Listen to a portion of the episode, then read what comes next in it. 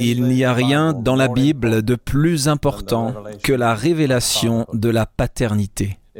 C'est vraiment le thème central de toute la Bible. Pour le découvrir, tournons-nous vers une belle prière de l'apôtre Paul, consignée dans Éphésiens 3, versets 14 et 15. Ce n'est que le début de sa prière, mais c'est ce que nous devons examiner. Éphésiens 3, versets 14 et 15. Voilà pourquoi je plie les genoux devant le Père de notre Seigneur Jésus-Christ, de qui toute famille dans le ciel et sur la terre tient son nom. Maintenant, il y a quelque chose dans l'original qui n'est pas traduit totalement dans cette traduction. Le mot qui est traduit famille dans ce verset, c'est patria. Il est directement dérivé du mot grec pour père, qui est pater. Nous avons beaucoup de mots en français qui en découlent. Patriote en est un. Patristique en est un autre. Donc ce que Paul dit, c'est ⁇ Je plie les genoux devant le Père, de qui toute paternité dans le ciel et sur la terre tient son nom. C'est en fait la traduction de Phillips. Permettez-moi de le dire une fois de plus. Paul dit, Je plie les genoux devant le Père de notre Seigneur Jésus-Christ, de qui toute famille dans le ciel et sur la terre tient son nom ou toute paternité. Nous devons en fait utiliser les deux mots. Donc ce que Paul dit, c'est que toute famille est une paternité. Le chef de toute famille, la source de la vie de toute famille est un père. Et toute paternité est dérivée de la paternité de Dieu. Donc la paternité derrière toutes les autres paternités et la réalité derrière toutes les familles c'est la paternité de Dieu. C'est la réalité suprême de l'univers. Cela fait toute la différence sur la façon dont nous voyons les choses. Que considérons-nous comme la source de l'univers? Est-ce un Big Bang? Eh bien, qui sait quel bang pourrait venir ensuite? Est-ce juste une force inanimée qui fonctionne sans relâche? Ou est-ce un père? Vous voyez, vous êtes une personne totalement différente lorsque vous saisissez le fait que derrière toute vie, il y a la paternité de Dieu. J'ai un ami qui est catholique, qui est dans le ministère. Il a raconté il y a quelques années qu'il était dans un coin de rue très sombre, sale et venteuse d'une grande ville américaine. Croyez-moi, ils ont beaucoup de coins de rue sales, sombres et venteux. Et il se sentait si déprimé et seul. En fait, les villes américaines sont des endroits assez dangereux. Et le crépuscule tombait, et il ne savait pas vraiment comment gérer la situation. Mais il a juste commencé à dire Père, Père, Père. Il a probablement répété le mot vingt fois. Il a dit que toute son attitude avait changé. Il a réalisé qu'il y avait un Père derrière tout le reste. Vous voyez, la réalisation de paternité vous donnera une identité. Cela vous donnera la sécurité. Cela vous donnera de la motivation. Nous sommes aujourd'hui entourés par des milliards de gens sur Terre qui manquent de ces choses, la sécurité, l'identité et la motivation. Le dessein de Dieu est de les fournir par le biais de la révélation de lui-même en tant que Père. Et la chaîne principale de cette révélation est la famille, qui est la première expression de la paternité. Vous voyez, je pense que de nombreux chrétiens évangéliques n'ont jamais vraiment compris le destin de notre foi. Nous nous arrêtons à mi-chemin. Nous ne faisons jamais vraiment le voyage jusqu'à la fin. Laissez-moi vous expliquer ce que je veux dire. Dans Jean 14, verset 6, qui est une sorte de texte préféré des évangéliques, Jésus a dit, Je suis le chemin, la vérité et la vie. De nombreux évangéliques s'arrêtent là. Je suis le chemin, la vérité, la vie. C'est une déclaration extraordinaire, mais c'est incomplet. Parce que si Jésus est le chemin, vers quoi ou qui est-il le chemin? Quelle est la destination si Jésus est le chemin? Il n'est pas la destination. Quelle est la destination? Le reste du verset nous le dit. Nul ne vient au Père que par moi. Jésus dit, je suis le chemin, mais la destination est le Père. J'ai rencontré des milliers de chrétiens charismatiques, évangéliques, des chrétiens de toutes sortes, qui sont nés de nouveau, qui connaissent Jésus comme Sauveur et Seigneur. Leur vie lui est consacrée, mais ils n'ont jamais terminé le voyage. Ils ne sont jamais vraiment venus à connaître la paternité de Dieu. Dans Jean 17, cette célèbre grande prière sacerdotale de Jésus, il fait ressortir ce point comme étant la révélation ultime de l'Évangile. C'est la paternité de Dieu. Jean 17, verset 1, il dit, Père, l'heure est venue. Glorifie ton Fils afin que ton Fils te glorifie. Ce titre, Père, est mentionné six fois dans cette prière. C'est le thème de la prière. Puis au verset 6, il dit, J'ai fait connaître ton nom aux hommes que tu m'as donnés du milieu du monde. Quel nom Jésus a-t-il manifesté? Pas le nom Jéhovah. Le peuple juif le connaissait depuis 14 siècles. Quel est le nom qui était nouveau, presque inconnu dans l'Ancien Testament.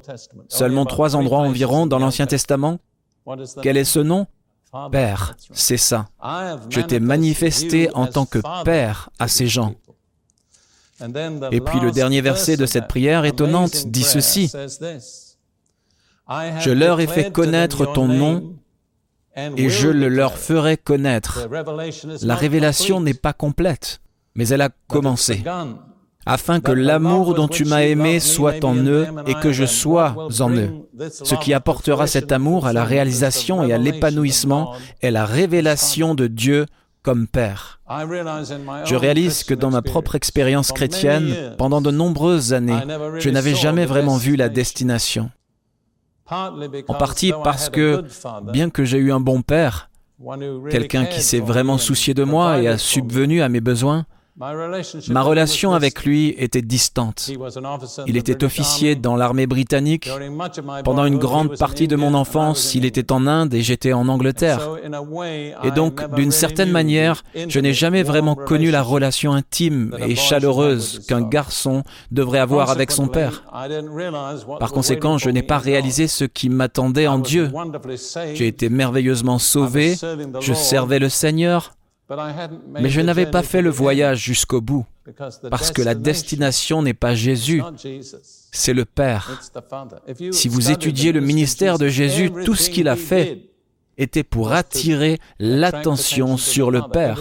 À chaque miracle qu'il a fait, chaque mot qu'il a prêché, il a donné la gloire au Père.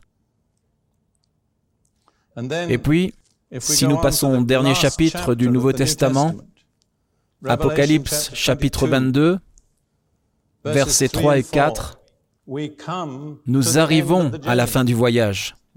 C'est la destination. Nous ne sommes pas laissés quelque part sur le chemin. Au moment où le Nouveau Testament se termine, le voyage est terminé. Il est dit ici, il n'y aura plus d'anathème ou de malédiction, mais le trône de Dieu et de l'agneau sera dans la ville. Ses serviteurs le serviront et verront sa face. Quelle sera la récompense ultime pour un service fidèle? Un service continuel. C'est juste. Il n'y a rien de mieux que de servir le Seigneur. Donc ces serviteurs qui l'auront servi dans cette vie le serviront pour toujours. Et puis il est dit, et ils verront sa face. Et rappelez-vous que c'est le point culminant le plus formidable, parce que Paul dit du Père ceci, que personne n'a vu ni ne peut voir, qui habite dans une lumière inaccessible. Il va falloir le processus complet du salut pour nous amener à l'endroit où nous pourrons voir la face du Père. Et puis il est dit ceci, son nom sera sur leur front. Quel nom? Père. Maintenant, quand vous avez un nom sur votre front dans la Bible, cela signifie que vous avez appréhendé la vérité dans ce nom. Nous aurons enfin vraiment compris ce que c'est que d'avoir Dieu comme Père. Il y a un passage intéressant dans Apocalypse, chapitre 14, qui parle des 144 000, sur lesquels tant de gens ont tant de théories différentes. Personnellement, je pense simplement qu'ils sont exactement les personnes qui sont décrites. 12 000 de chacune des douze tribus. Mais comme le dit mon ami Bob Mumford, comment puis-je m'empêcher d'avoir raison? Voyez, si je lui attribue cela, j'ai l'air humble. Très bien, continuons. Apocalypse 14, verset 1. Je regardais, et voici, l'agneau se tenait sur la montagne de Sion, et avec lui 144 000 personnes qui avaient le nom de son Père écrit sur leur front. Certains textes disent qui avait son nom et le nom de son Père. Mais vous voyez, si vous regardez le dernier verset de cette section, verset 5, et dans leur bouche il ne s'est point trouvé de mensonge car ils sont irrépréhensibles devant le trône de Dieu. C'est une merveilleuse recommandation. Qu'est-ce qui les distingue? Ils portent le nom du Père sur leur front. Ils ont appréhendé ce que c'est que d'avoir Dieu comme Père. Vous voyez donc que l'immense et sacré privilège de tout Père humain et de représenter auprès de sa famille la paternité de Dieu, qui est la révélation suprême de toute la Bible. Dieu ne fait pas qu'écrire des choses sur des pages. Dieu met la vérité dans les personnes. Nous avons la Bible, grâce à Dieu, pour les Écritures saintes. Mais Jésus a dit, Je suis la vérité. Je pense que beaucoup d'entre nous reconnaissent que si c'était une simple vérité abstraite, cela ne nous satisferait jamais. Ce qui nous satisfait, c'est la vérité dans une personne. Vous voyez, j'étais un philosophe professionnel. J'étais extrêmement absorbé par toutes sortes de théories passionnantes sur la vie et son but et l'état idéal. J'étais un étudiant de Platon, un étudiant dévoué de Platon. J'ai lu tous les mots que Platon a écrits dans sa langue originale. Mais mon problème était que je ne pouvais pas vivre dans cette atmosphère raréfiée tout le temps. Donc environ la moitié de la semaine, je me trouvais là-haut avec la théorie des idées. Et l'autre moitié de la semaine, j'étais juste ici-bas à vivre d'une manière très charnelle. Je n'étais jamais satisfait parce que juste la vérité abstraite ne nous satisfait pas. Quand j'ai rencontré Jésus, j'ai su que j'avais rencontré la vérité dans une personne. Et cela m'a satisfait d'une façon qu'aucune vérité abstraite ne pourrait jamais le faire. Dans un certain sens, Dieu a donné à chaque père la responsabilité de représenter en tant que personne la révélation ultime de la Bible la paternité. Je dirais que la chose la plus dévouée que tout homme puisse être est un père. La chose la plus divine, parce que c'est l'ultime révélation de Dieu lui-même. En fait, chaque père représente Dieu auprès de son foyer. Ce n'est pas une option. La question est, le représente-t-il d'une bonne ou d'une mauvaise façon? Je suppose que la plus grande malédiction de notre époque actuelle est la suivante, les pères qui ont mal représenté Dieu. Je me souviens l'histoire d'un homme qui témoignait dans la rue aux jeunes hommes et femmes. Il a dit à un jeune homme avec qui il discutait, Dieu veut être ton père. Le jeune homme a répondu, Mon père est l'homme que je déteste le plus dans ma vie. Vous voyez, au lieu d'être une recommandation, il était un obstacle. La plupart des sociologues, psychologues et autres personnes dans ce genre de profession sont d'accord qu'un enfant forme sa première impression de Dieu à partir de son père. Le père est-il aimant, accessible, compatissant, fort? Il sera facile pour l'enfant de s'imaginer Dieu de cette façon. Mais si le Père est amer, en colère, critique, ou juste absent et irresponsable, cet enfant commence sa vie avec une idée très négative de Dieu. Et souvent, il faut un grand effort pour briser cette approche négative de Dieu.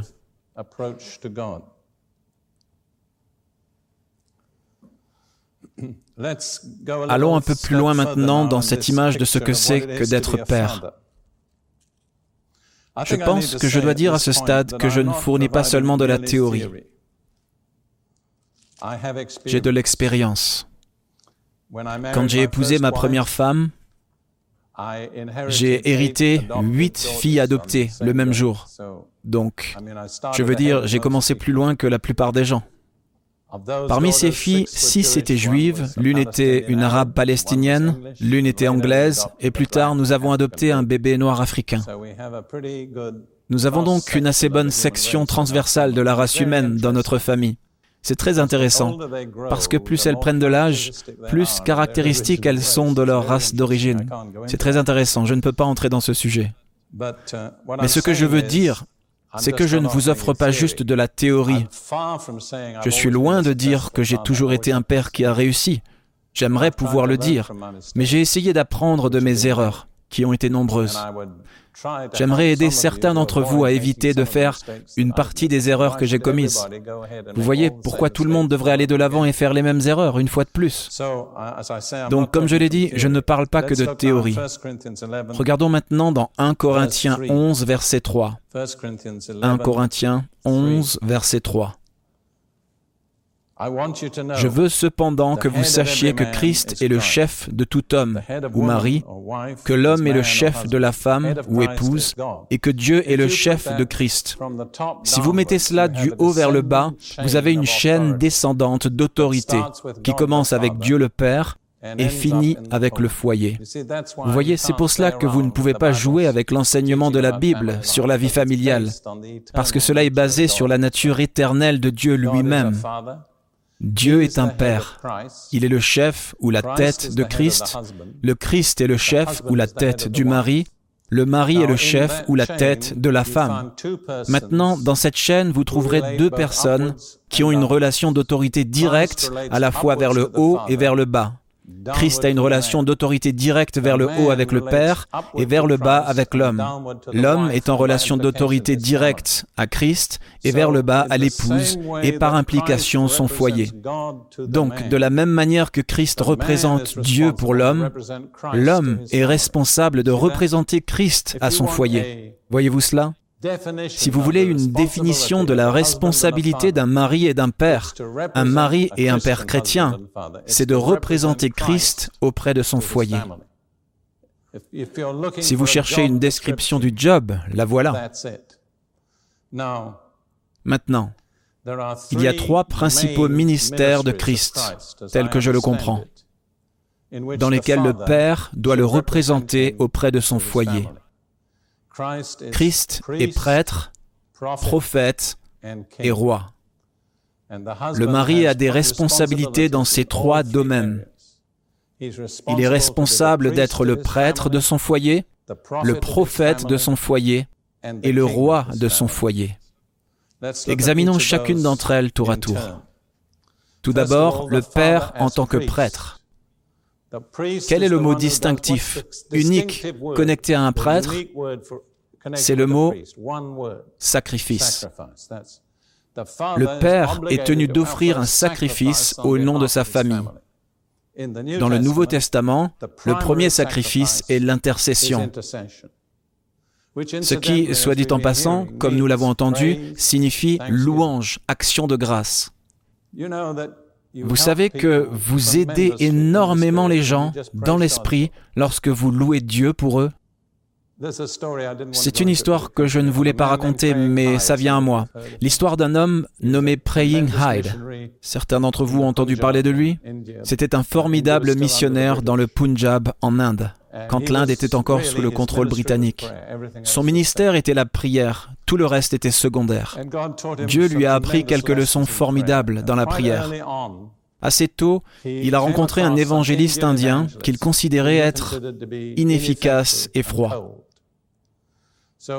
Il voulait donc prier à propos de cet homme. Et il a commencé, Seigneur, tu sais comment? Et il allait dire, le frère Intel est froid. Mais le Saint-Esprit l'a arrêté et lui a dit, n'accuse pas le serviteur de Dieu devant lui. Vous voyez, comment accuserions-nous ceux que Dieu a justifiés? Il a donc changé sa prière et a commencé à penser à tout ce qui était bon dans la vie de cet homme et à remercier Dieu pour lui. En quelques mois, cet homme était devenu un évangéliste tout en feu, ayant du succès. Qu'est-ce qui l'a changé? Ne pas être accusé, mais être l'objet d'actions de grâce. J'aimerais dire aux maris et aux pères de prendre beaucoup plus de temps pour remercier Dieu pour votre foyer, parce que vous créez une atmosphère autour d'eux qui facilite pour eux la réussite. Dieu m'a appris cela. Si je ne peux pas remercier Dieu pour quelqu'un, je n'ai pas le droit de prier pour lui. Je ferais mieux de ne pas prier du tout, parce que ma prière lui fera plus de mal que de bien. C'était juste un à propos, mais comme je le dis parfois, il n'y a pas de frais supplémentaires pour cela. Regardons maintenant l'image d'un homme dans l'Ancien Testament, Job, qui était un modèle en tant que prêtre de sa famille. Voyons le premier chapitre de Job, les versets 1 à 5. Il y avait dans le pays d'Utz un homme qui s'appelait Job, et cet homme était intègre et droit, il craignait Dieu et se détournait du mal. Il lui naquit sept fils et trois filles. Il possédait sept mille brebis, trois mille chameaux, cinq cents paires de bœufs, cinq cents ânesses et un très grand nombre de serviteurs. Et cet homme était le plus considérable de tous les fils de l'Orient. Ses fils allaient les uns chez les autres et donnaient tour à tour un festin, et ils invitaient leurs trois sœurs à manger et à boire avec eux. Donc, une fois par semaine, comme je le comprends, tous les enfants de Job se réunissaient pour faire la fête. Sept fils et trois filles. Maintenant, Job connaissait leurs pratiques et voici ce qu'il faisait. Et quand les jours de festin étaient passés, Job appelait et sanctifiait ses fils. Puis il se levait de bon matin et offrait un holocauste pour chacun d'eux, car Job disait, Peut-être mes fils ont-ils péché et ont-ils offensé Dieu dans leur cœur C'est ainsi que Job avait coutume d'agir. C'est le modèle de l'Ancien Testament de l'intercession, offrir un sacrifice pour chacun de vos enfants.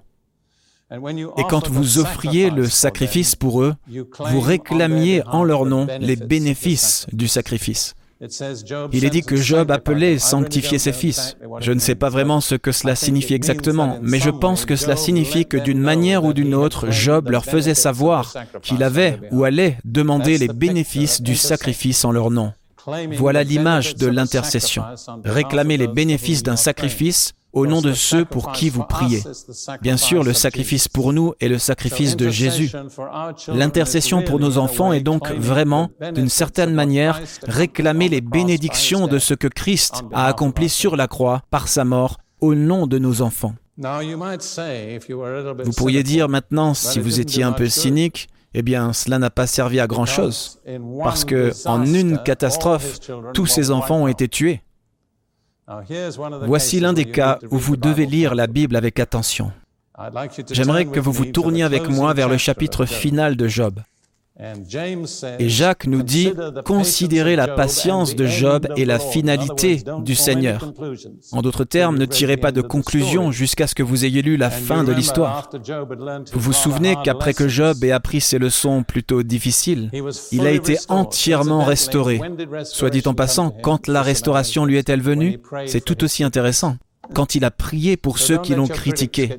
Ne laissez donc pas ceux qui vous critiquent vous faire descendre. Utilisez-les comme une échelle pour grimper. Vous voyez? Priez pour eux. Dieu vous libérera sa grâce.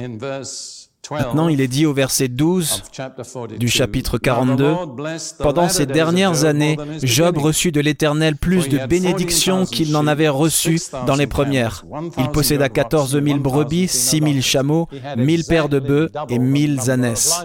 Il avait exactement le double du nombre de têtes de bétail. Mais le verset suivant dit, Il eut sept fils et trois filles. Il n'a eu que le même nombre de fils et de filles qu'il avait auparavant. Pourquoi Pourquoi Dieu ne les a-t-il pas doublés Ma compréhension est que les prières de Job ont été exaucées. Et bien qu'ils aient été portés hors du temps dans l'éternité, ils étaient sous la garde de Dieu, à l'endroit où les morts justes attendent la rédemption qui vient par Jésus-Christ. Alors ça a payé, vous voyez? Et en fait, cela montre à quel point il est urgent de prier pour votre famille. Job n'avait aucune idée qu'une catastrophe s'annonçait dans laquelle toute la famille serait emportée en un instant. Mais sa prière a prévalu. Ne regardons jamais juste aux résultats dans le temps. C'est une grande erreur des chrétiens contemporains.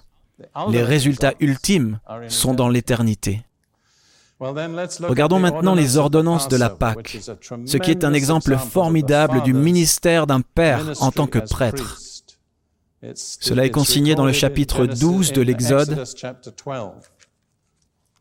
Vous rappelez que c'était par le sacrifice de l'agneau de la Pâque qu'Israël a été délivré de leur esclavage en Égypte et a pu sortir pour être une nouvelle nation, alors que les Égyptiens qui n'ont pas fait de sacrifice ont enduré le jugement de Dieu sur leur premier-né. L'ordonnance de la Pâque dépendait du Père. Il n'y avait personne d'autre qui pouvait faire ce que le Père devait faire. C'est ce que Moïse a dit dans Exode 12, verset 3. Parlez à toute l'assemblée d'Israël et dites qu'au dixième jour de ce mois, ils prennent chacun un agneau ou un chevreau par maison de leur père, un agneau ou un chevreau par maison. Donc chaque père avait la responsabilité de fournir un sacrifice pour son foyer.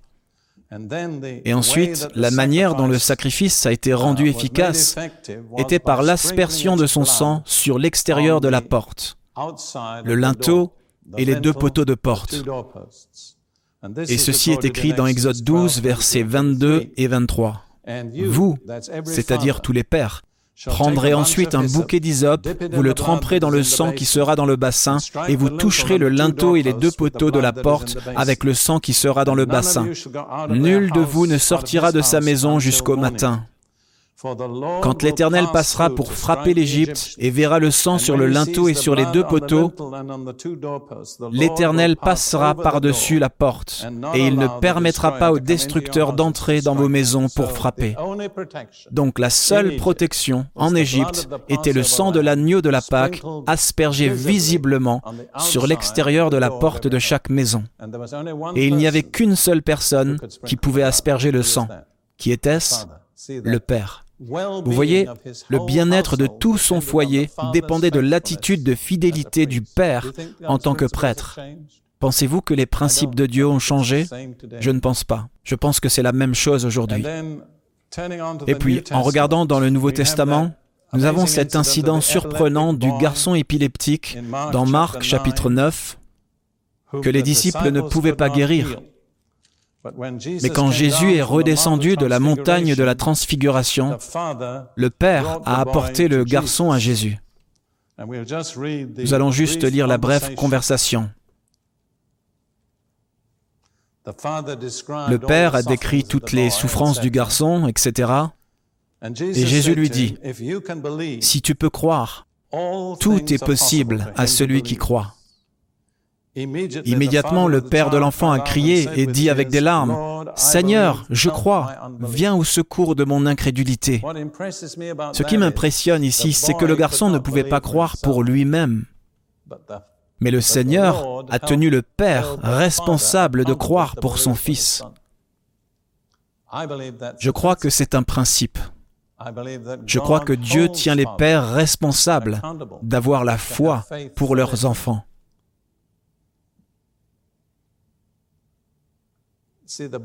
Vous voyez, le garçon était sans espoir. Il ne pouvait rien faire pour lui-même. Il était épileptique.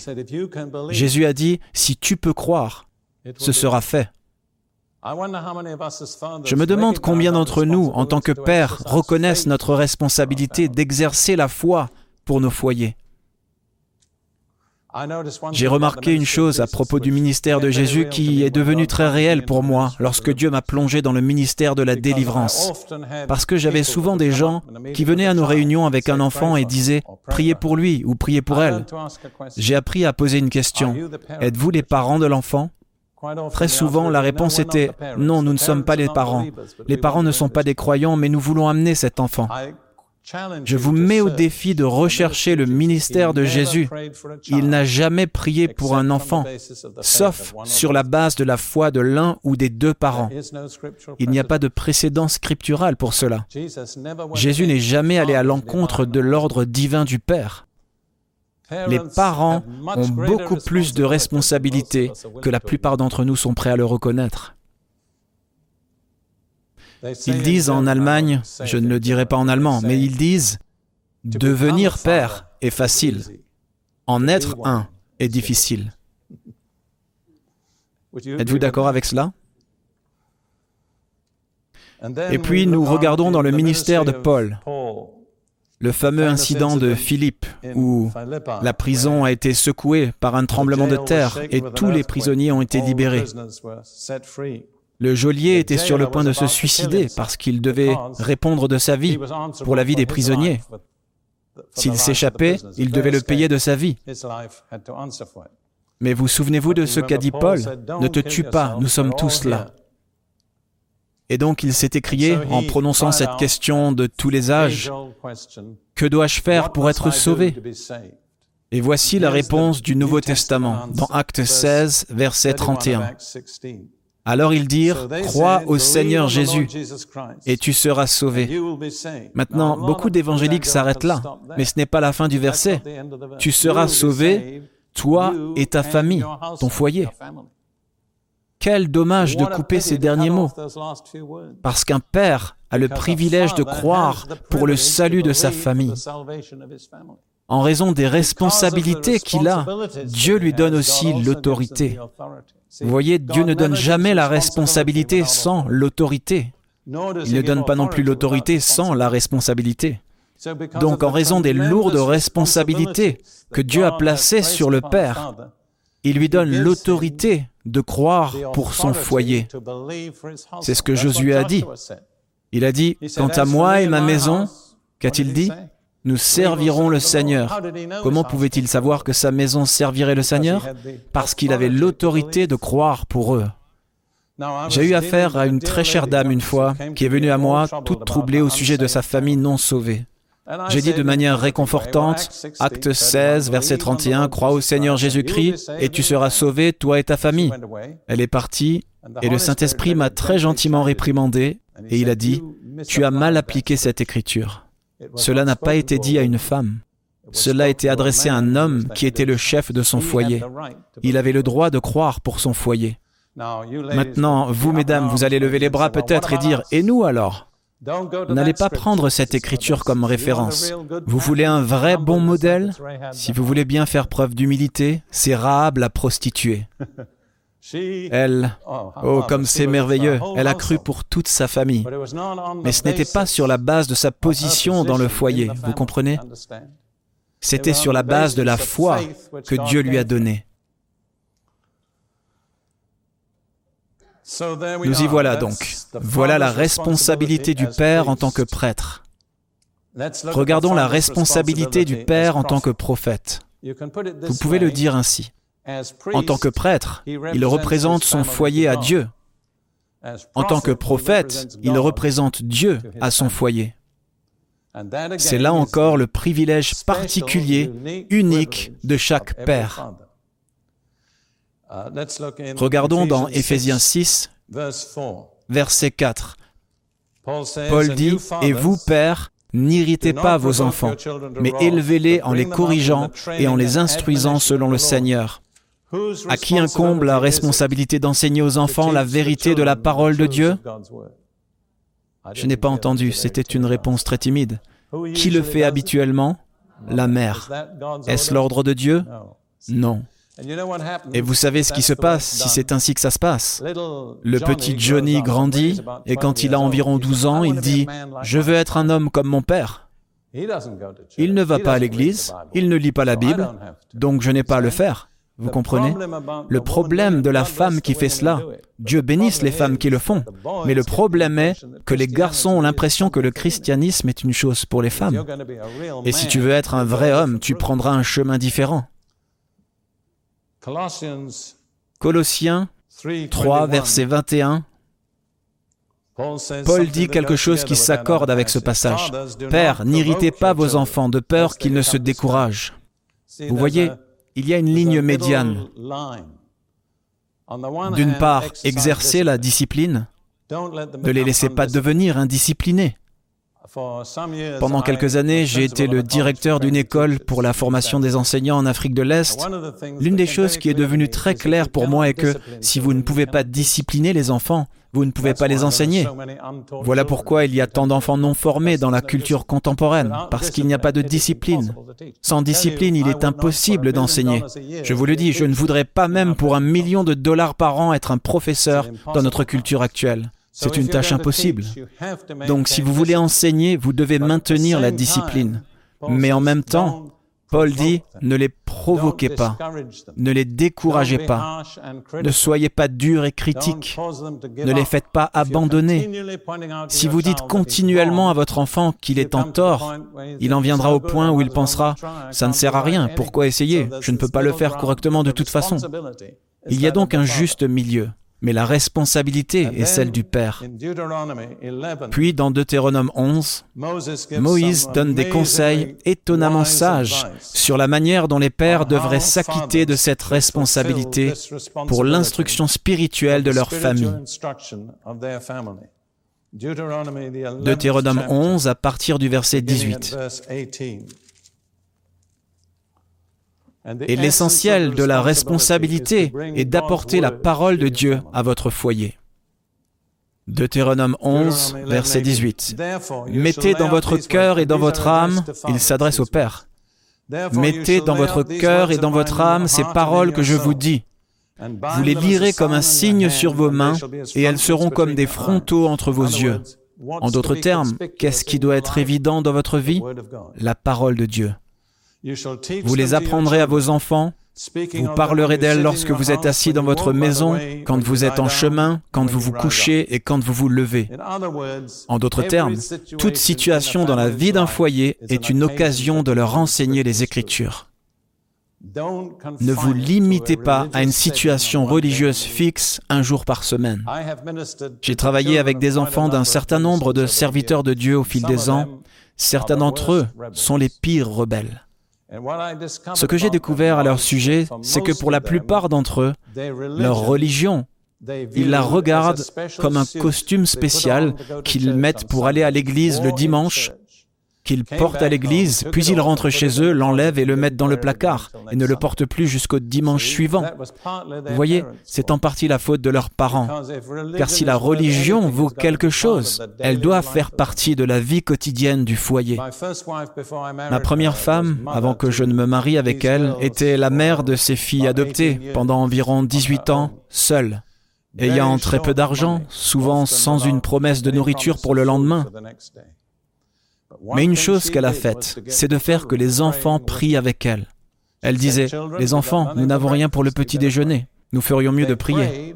Elle priait tout ensemble, la nourriture arrivait. Cela a mieux appris aux enfants à connaître Dieu qu'une douzaine de leçons à l'école du dimanche. Vous comprenez? Elles ont vu, Dieu répond à ma prière. Ne gardez jamais les enfants hors de votre vie spirituelle. Faites-les participer. Si vous partez en vacances, priez tous ensemble pour les vacances, pour où vous irez, ce que vous ferez. Si l'un des enfants a un problème à l'école, ne vous contentez pas de le corriger. Dites, prions ensemble à ce sujet. Parce que si les enfants apprennent à prier, ils grandiront en tant que croyants. Je peux le dire par expérience. Je pense qu'aucune de nos filles n'a jamais été sans tentation, croyez-moi. Elles ont toutes eu leurs épreuves et leurs problèmes. Mais si vous leur en parlez, elles se souviendront toujours quelque chose dans leur vie où Dieu est intervenu de façon spectaculaire. Je me souviens d'une des filles qui ne fait pas vraiment partie de notre famille. Elle a refermé une grande porte de fer sur son orteil et cela a presque coupé l'orteil. Lydia l'a appelé et a prié, et l'orteil a été guéri. Eh bien, cette fille n'était pas du tout un modèle chrétien, mais elle n'a jamais pu échapper au fait qu'elle savait qu'elle avait toujours un orteil parce que sa mère avait prié. Ma plus jeune, ma fille anglaise, avait environ 18 ans quand elle était avec nous au Kenya lorsque nous y étions comme missionnaires. Nous sommes allés à une conférence à Mombasa et y avons rencontré un très cher frère qui est avec le Seigneur maintenant. Elisabeth, c'est son nom, était très myope et sa vue se détériorait. Chaque année, nous devions lui donner de plus épaisses lunettes. Nous avons dit, Frère Matson, voulez-vous prier pour les yeux d'Elisabeth Il a prié, elle a enlevé ses lunettes, on ne lui avait pas dit de faire ça. Alors, après quelques jours, nous nous demandions comment elle allait. Comment vont tes yeux avons-nous dit? Elle a dit, il a prié, n'est-ce pas? Elle avait une vision parfaite, 10 sur 10. Et elle est ensuite devenue infirmière et n'a jamais eu à porter de lunettes. Elle a passé à travers ses tests, mais elle savait une chose, Dieu est réel, il répond à la prière. C'est une sorte d'encre quand les gens sont emportés par la marée de ce monde. Laissez-les se souvenir de quelque chose qui s'est passé à la maison lorsque vous avez prié avec eux et Dieu a répondu. Vous voyez, ne laissez pas les enfants en dehors de votre vie spirituelle, faites-les participer. J'ai un ami qui est un de mes amis proches, un serviteur de Dieu, il a quatre filles, elles étaient comme les filles de Philippe. Elles étaient toutes vierges et elles prophétisaient. L'une d'entre elles est mariée maintenant, mais elles ont toutes prophétisé. Chacune d'entre elles avait un ministère de prière spécial. Une priait pour les finances, une autre priait pour la guérison, une autre priait pour un autre aspect. Mais cette famille est restée soudée et ses filles sont enracinées en Christ parce qu'elles ont partagé la vie spirituelle du foyer. On ne bénit pas les enfants en leur ôtant toute responsabilité. Au contraire, plus vous leur en donnez, plus ils seront forts en grandissant. Il faut le faire avec sagesse. Enfin, juste une autre image d'un père en tant que prophète, celui qui représente Dieu à sa famille. J'ai enseigné tant de fois sur cette écriture. Ce qui arriva du temps de Noé arrivera de même à l'avènement du Fils de l'homme. Et j'ai souligné tous les terribles maux du temps de Noé, ce qui est tout à fait vrai, et tout cela se passe devant nos yeux. Mais un jour, j'ai découvert quelque chose d'autre. Il y a un bon côté à cela. Hébreu 11, verset 7. C'est par la foi que Noé, divinement averti des choses qu'on ne voyait pas encore, et saisi d'une crainte respectueuse, construisit une arche pour sauver sa famille. C'est par elle qu'il condamna le monde et devint héritier de la justice qui s'obtient par la foi. Il y a donc un autre aspect du temps de Noé. Noé, l'homme juste, a entendu de Dieu le désastre qui s'annonçait et a fait des préparations et a sauvé sa famille. Maintenant, je crois vraiment que nous vivons à une époque où nous allons devoir être comme ça. Je pense que de plus en plus de catastrophes soudaines vont balayer la Terre. Il n'est plus sûr de voyager en avion. On ne sait jamais quand il y aura une bombe dans l'avion. Mais si vous avez la perspicacité de Noé, vous saurez comment sauver votre famille, comment protéger votre famille. Soit dit en passant, ce n'est qu'un petit soulagement léger pour un moment. Mais j'ai entendu parler d'un homme qui était très nerveux à l'idée de voyager parce qu'il avait peur qu'il y ait quelqu'un dans l'avion avec une bombe. Alors un statisticien lui a dit, Eh bien, les chances d'avoir un homme dans un avion avec une bombe est de 1 sur 450 000. Mais les chances d'avoir deux hommes dans le même avion avec une bombe, c'est 1 sur 5 millions. Donc après cela, il portait toujours une bombe, vous voyez Ce n'est pas recommandé comme exemple de Noé. Très bien. Nous continuons maintenant avec le Père en tant que roi ou gouverneur. 1 Timothée 3, versets 4 et 5.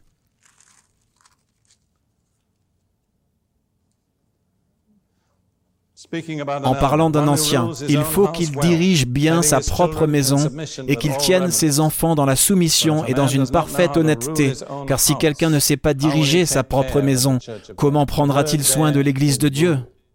Le mot ici est régner ou gouverner. C'est le troisième aspect du ministère de Christ, du ministère de l'époux. Il représente Christ. En tant que prêtre, en tant que prophète, en tant que roi. Quel est le travail d'un roi? Régner ou gouverner, c'est ça. Maintenant, cela est en quelque sorte repoussé de nos pensées aujourd'hui. Nous vivons dans une atmosphère où l'autorité est presque un mauvais mot. Mais le fait est que sans l'autorité, tout ce que vous avez, c'est l'anarchie. Nous avons donc besoin de l'autorité. Et surtout, nous avons besoin de l'autorité du Père dans sa maison. Ce qui m'a toujours impressionné, c'est la déclaration de Dieu sur pourquoi il a choisi Abraham. Passons à Genèse 18 un instant. Et nous lirons les versets 17 à 19. Mais permettez-moi de souligner le nom même d'Abraham. Vous savez que son nom d'origine était Abram, ce qui en hébreu est Avram, ce qui signifie Père exalté. Puis quand Dieu a fait sa deuxième et éternelle alliance avec lui, il a changé son nom en Avraham, ce qui signifie Père d'une multitude. Mais l'essence du caractère d'Abraham était qu'il était un Père. C'était en tant que Père que Dieu l'a choisi, parce qu'il voulait qu'une nouvelle nation vienne de lui. Et le Seigneur ici, dans Genèse 18, révèle pourquoi il a choisi Abraham. Il y avait des centaines de milliers d'hommes sur la terre à cette époque. Et entre tous, Dieu a choisi un homme pour être la tête privilégiée et unique d'une nouvelle race. Alors l'Éternel dit, cacherai-je à Abraham ce que je vais faire? Abraham deviendra certainement une nation grande et puissante, et en lui seront bénies toutes les nations de la terre, car je l'ai choisi afin qu'il ordonne à ses fils et à sa maison après lui de garder la voie de l'Éternel en pratiquant la droiture et la justice et qu'ainsi l'Éternel accomplisse en faveur d'Abraham les promesses qu'il lui a faites. Pourquoi l'a-t-il choisi? Qu'a-t-il vu en lui qui l'a rendu éligible? Il y a deux façons de traduire cela. Je préfère l'ancienne traduction qui dit ⁇ Je le connais, il commandera ses enfants et sa maisonnée après lui. Ils conserveront la voie du Seigneur. ⁇ Cette autre traduction dit ⁇ Je l'ai connu, je l'ai choisi pour qu'il commande ses enfants et sa maison. Mais quelle que soit la traduction que vous utilisez, le fait est que le trait de caractère d'Abraham, qui l'a rendu éligible pour le choix de Dieu, l'une des positions les plus privilégiées dans l'histoire, était que Dieu pouvait compter sur lui pour commander ses enfants et sa maison. Il y a un temps pour le Père pour commander. Il y a des situations dans lesquelles des ordres doivent être donnés et les règles doivent être respectées. Je vous dis une chose, si vous voulez produire un enfant malheureux, refusez-lui la discipline. Les enfants les plus malheureux sont ceux qui n'ont aucune discipline dans leur vie, et ils sont les plus insécurisés. Parce qu'un enfant aime avoir des limites qui lui donnent une sécurité. Je me souviens de ma fille africaine une fois quand elle avait environ 16 ans. Elle était en train de passer par certains des problèmes que les adolescents traversent. Bien qu'elle soit une très douce fille chrétienne, elle voulait faire quelque chose qui n'était vraiment pas sage ni juste. Elle m'a regardé et m'a dit, Je peux le faire? Tu me laisseras le faire? Et j'ai dit, Non, je ne te laisserai pas le faire, parce que ce serait mauvais pour toi. On pouvait penser qu'elle aurait pu être contrariée, mais j'ai vu sur son visage qu'elle était soulagée, que j'ai fixé une limite. Elle n'avait pas eu la force en elle-même pour fixer sa propre limite, mais elle m'a été reconnaissante de fixer une limite. Il est injuste de laisser les enfants faire ce qu'ils veulent, surtout dans le monde tel qu'il est aujourd'hui et ne pas poser de limites. Les limites doivent être simples, pratiques, et vous devez être capable de les expliquer aux enfants. Pourquoi ne pas regarder tel et tel programme à la télévision? Eh bien, parce que c'est très compromettant pour ta vie spirituelle et morale. Bien sûr, c'est l'un des problèmes majeurs que nous avons aujourd'hui. Je pense que dans la plupart des ménages aujourd'hui, l'une des plus grandes responsabilités du père est de vérifier l'utilisation de la télévision. Pour moi, c'est simple. Je ne l'allume jamais. Et ce n'est pas la solution pour tout le monde. Et je ne le recommande pas. Je ne dis pas que cela me rend plus spirituel que quiconque. Je n'aime tout simplement pas la télévision. Pour moi, c'est une interruption des choses qui comptent vraiment. Si je veux savoir ce qui se passe dans le monde, j'achète un magazine d'information hebdomadaire. Aussi, je ne perds pas mon temps à écouter des publicités et à obtenir un ensemble de beaucoup d'informations qui sont absolument sans importance le lendemain. Mais je sais que je suis une exception. Ce n'est pas grave. Je ne suis pas inquiet. Ne soyez pas en colère contre moi. Mais remarquez l'autre chose que le Seigneur a dit sur Abraham dans ce passage. Abraham deviendra certainement une nation grande et puissante. Je tiens à vous dire avec certitude qu'une nation n'est pas plus grande que ses pères. Si les pères échouent, une nation est sûre de décliner. La force de chaque nation est dans le caractère, l'intégrité et la force de ses pères. Dans Romains 4, versets 11 et 12, nous n'avons pas besoin de nous y tourner, on nous dit qu'Abraham est un père pour tous ceux qui marchent dans ses pas. En d'autres termes, ce n'est pas suffisant de dire je suis né de nouveau, et donc Abraham est mon père. Nous devons marcher comme il a marché. Et dans aucun domaine, cela n'est plus important que dans le foyer. Ensuite, nous avons peut-être besoin, juste pour un moment, de considérer un autre homme qui était très proche d'Abraham et qui s'appelait Lot.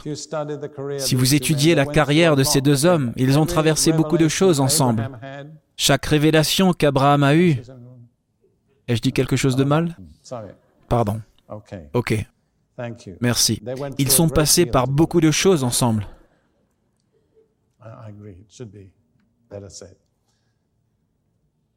Puis ils sont venus à l'endroit où ils allaient se séparer. Et vous savez à quel point Abraham était un parfait gentleman. Il n'a pas dit ⁇ Je vais choisir ça ⁇ Il a dit ⁇ Lot, tu choisis. Ce que tu ne choisis pas, je le prendrai.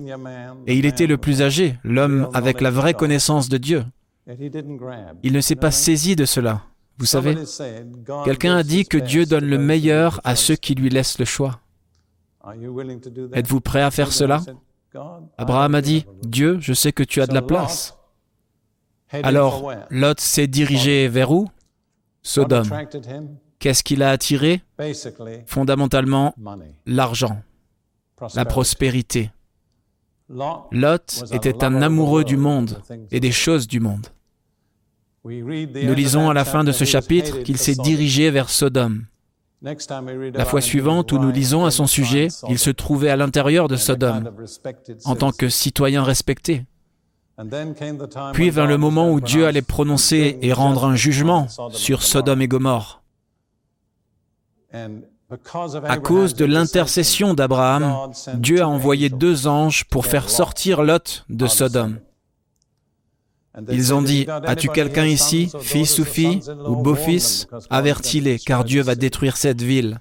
Et Lot est allé parler à ses beaux-fils et a dit, Dieu va envoyer un jugement. Ils se sont moqués de lui. Il ne pouvait pas le prendre au sérieux. Il a donc fini par s'échapper avec sa femme et ses deux filles. Sa femme n'a pas réussi parce qu'elle a été transformée en une colonne de sel. Il a laissé le reste de sa famille à Sodome. Ce que je veux souligner pour vous, c'est ceci. Lot a conduit sa famille à Sodome, mais il n'a pas pu les en faire sortir. Quelle responsabilité. Père, où dirigez-vous votre famille? Qu'est-ce qui vous motive? Aimez-vous le monde et les choses du monde? Vous êtes en danger de prendre le chemin de Lot. Maintenant, une brève réflexion en guise de conclusion. Comment pouvez-vous remplir votre responsabilité en tant que père? C'est quelque chose à quoi j'ai beaucoup pensé moi-même. Ce n'est pas juste une théorie que je vous présente. Je voudrais vous proposer peut-être cinq choses à garder à l'esprit. Numéro un, assumez votre responsabilité. Prenez votre position. Dites, Dieu, je suis un père. Je comprends au moins dans une certaine mesure ce que tu attends d'un père. Et j'accepte ma responsabilité devant toi. Vous voyez, dans la Bible, comme je l'ai dit, la responsabilité et l'autorité vont de pair. Dieu donne l'autorité à ceux qui acceptent la responsabilité. Si vous n'acceptez pas la responsabilité, vous n'aurez pas d'autorité. Parce que c'est la justice et la sagesse de Dieu. Si vous acceptez votre responsabilité, vous n'avez pas à être un énorme succès, vous n'avez pas besoin d'avoir toutes les réponses, mais vous devez être prêt à dire, Seigneur, j'accepte ma responsabilité. Alors, Dieu vous donnera l'autorité dont vous avez besoin parce que l'autorité vient de Dieu. Il est la seule source. Deuxièmement, humiliez-vous devant Dieu. Reconnaissez, Seigneur, ce travail est trop grand pour moi. Je ne peux vraiment pas l'assumer. Pierre a dit de vous humilier sous la puissante main de Dieu. Dieu résiste aux orgueilleux et donne la grâce aux humbles. Voulez-vous sa grâce? Humiliez-vous. Ce n'est pas difficile parce que le travail d'un père est si exalté qu'aucun de nous n'est capable de l'accomplir par ses propres forces. Troisièmement, faites confiance à Dieu pour la grâce. Attendez-vous à ce qu'il vous donne la grâce. Exercez votre foi, comme si vous étiez appelé au ministère de, disons, un évangéliste. Vous feriez confiance à Dieu pour la grâce d'être un évangéliste. Eh bien, pourquoi ne feriez-vous pas confiance à Dieu pour la grâce d'être père? Vous voyez ce que je veux dire? Ce qui est vraiment un ministère beaucoup plus difficile. Mon opinion personnelle est que les deux métiers les plus difficiles au monde sont numéro un, être un père, et deuxièmement, être un pasteur. Que Dieu ait pitié de l'homme qui est à la fois un père et un pasteur. Je les respecte. Le quatrième principe, très simple, être diligent. Donnez tout ce que vous avez. Ce n'est pas un emploi à temps partiel. Ce n'est pas quelque chose que l'on fait avec la main gauche. Cela exige tout ce que vous avez pour le faire correctement. Et finalement, faites-en votre première réclamation sur votre temps. Vous voyez, la somme de temps que vous consacrez à une chose indique la priorité que vous lui donnez.